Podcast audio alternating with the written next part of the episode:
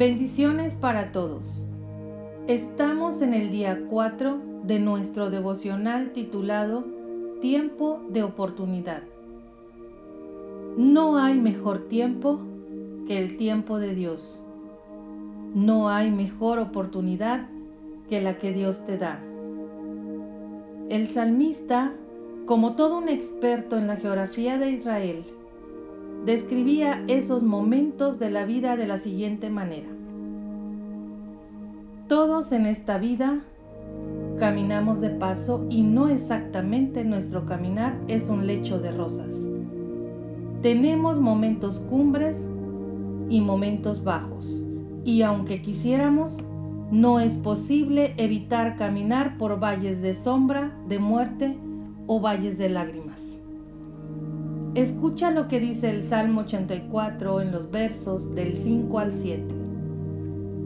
Bienaventurado el hombre que tiene en ti sus fuerzas, en cuyo corazón están tus caminos.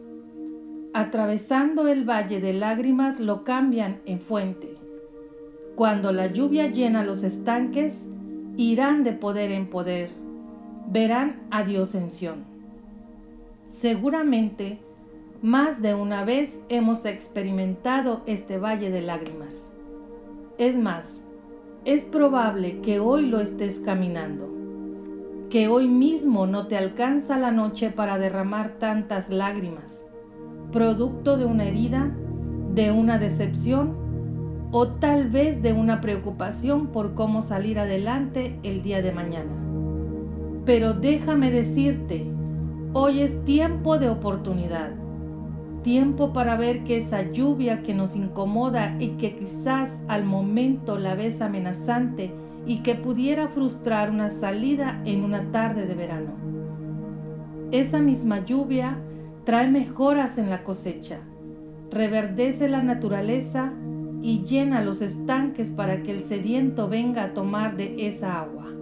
Sí, hoy es tiempo oportuno para mirar más allá de lo que pasa en el momento no es lo mismo un día con sol que con lluvia, pero tampoco es igual el día de sol después de la lluvia.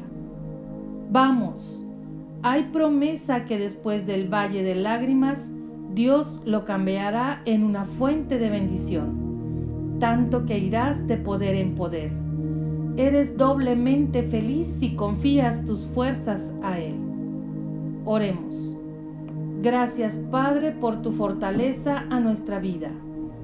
Deseamos aprender a caminar ese valle de lágrimas con la esperanza firme de ver tu bondad.